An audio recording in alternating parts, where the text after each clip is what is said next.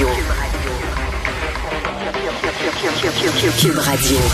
En direct à LCN. 45 minutes, on va rejoindre Richard Martineau dans les studios de Cube Radio. Salut Richard. Salut Audrey. Écoute, s'il y a une chose à retenir de l'affaire Catherine Fournier, c'est que notre système Mhm. est peut-être pas parfait, Audrey, mais il fonctionne quand même. Il faut porter Ouais. plainte lorsqu'il y a des crimes qui sont commis. Euh, pense aux dernières années, là. Il y a eu Éric Salvaire, qui était, avait dit, un animateur extrêmement populaire, qui a finalement qui a été condamné. Edgar Fruitier, le chanteur Locke Merville, le politicien ancien chef du Parti québécois André Boisclair, Michel Venn, qui était euh, éditorialiste au Devoir, Harold Lebel. Donc, tu sais, t'as beau avoir une bonne réputation, un poste, une position importante dans la société, tu peux être accusé et condamné. Donc, comme je le dis, le système n'est pas parfait. Mais quand même, il fonctionne. Il faut porter plainte. Il faut faire confiance au système. Le chemin n'est pas facile nécessairement, mais il y a moyen de, de, de gagner sa cause et euh, espérons que ce documentaire-là va encourager les victimes à dénoncer. Tout à fait. Richard, tu voulais euh, commenter ce matin euh, cet autre voyage euh, pour Justin Trudeau, cette fois-ci euh, en Jamaïque, dans la villa prestigieuse là, d'un riche homme d'affaires qui a été euh, très généreux également envers la Fondation Trudeau. Oui, tout à fait. Ben, M. Trudeau aime ça quand il voyage. Il fait pas du camping. On s'entend, là, tu sais, il va pas au motel. là, tu sais, C'est une, c'est une poule de luxe, comme on dit. Il aime ça le confort.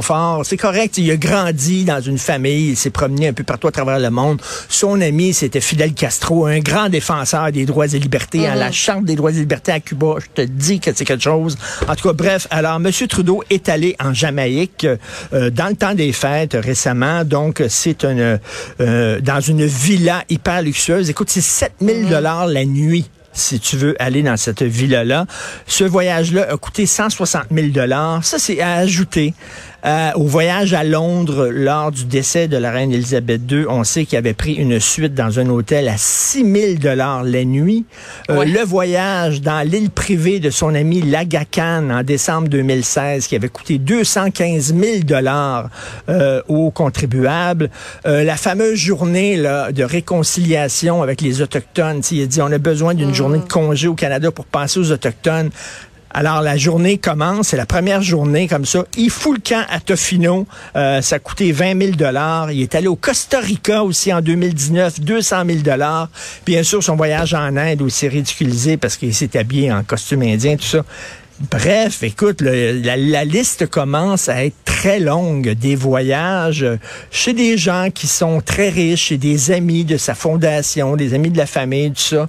Et ça fait beaucoup tiquer euh, aujourd'hui dans les journaux canadiens anglais. Ouais, ça fait euh, réagir. On n'a pas tous les Oui. mêmes moyens, il faut croire, euh, Richard. non, non, pas, absolument pas. Les va pas au Orchard. Par ailleurs, euh, tu voulais nous parler de la réaction euh, des libéraux, d'une députée en particulier, concernant le projet de loi 12 sur euh, la grossesse pour autrui. Oui, la grossesse pour autrui. Donc, ben, en fait, il y a deux députés libéraux. Et là, ce que je vais dire, Audrey, n'implique que moi. Je n'implique pas les gens d'LCN. Ce sont mes propos à moi.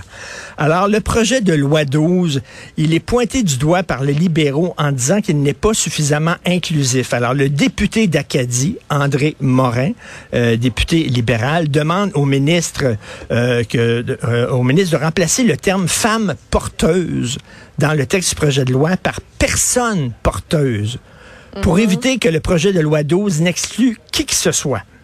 Et là, Jennifer Macaroni, l'autre députée libérale, qui en a remis en disant encore une fois, le gouvernement de la CAQ fait preuve d'un manque de compréhension et d'inclusion.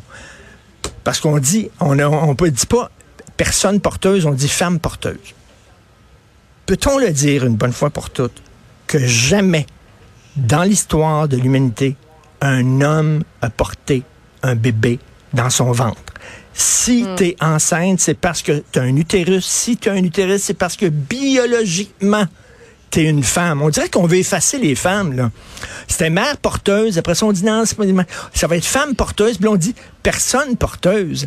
Et là, c'est comme on peut pas dire euh, une femme menstruée, c'est un individu menstrué. C'est les femmes qui sont menstruées à un, moment donné. Là. Et tu sais, je risque, est-ce que je vais être poursuivi? de dire, j'aimerais ça, moi, être poursuivi pour avoir dit que les femmes ne peuvent pas accoucher. J'aimerais ça, moi, me retrouver devant un tribunal, devant un juge, et le juge aura tranché, est-ce qu'au Canada, on a le droit droit de dire que ce sont que les femmes qui tombent enceintes et qui portent un bébé dans leur ventre. Et là, après ça, le Parti libéral dit, ben là, on pogne pas. On sait pas comment ça se fait qu'on pogne pas. Mais Christy, si vous défendez des niaiseries pareilles, c'est certain que vous pognez pas. Voyons donc, euh, ce sont des femmes qui portent des enfants dans leur ventre, ce ne sont pas des hommes. Alors, c'est mon point de vue à moi. Je sais c'est très controversé de dire ça maintenant, c'est seulement les femmes qui tombent enceintes. Mais bref, ça a l'air qu'au Parti libéral, non. C'est les femmes et les hommes qui tombent enceintes au Parti libéral. Ah, OK, d'abord. Voilà. Et euh, voilà. Ton point de vue est partagé. Merci, merci, Richard. Merci, salut. Bonne journée, à demain. Bye.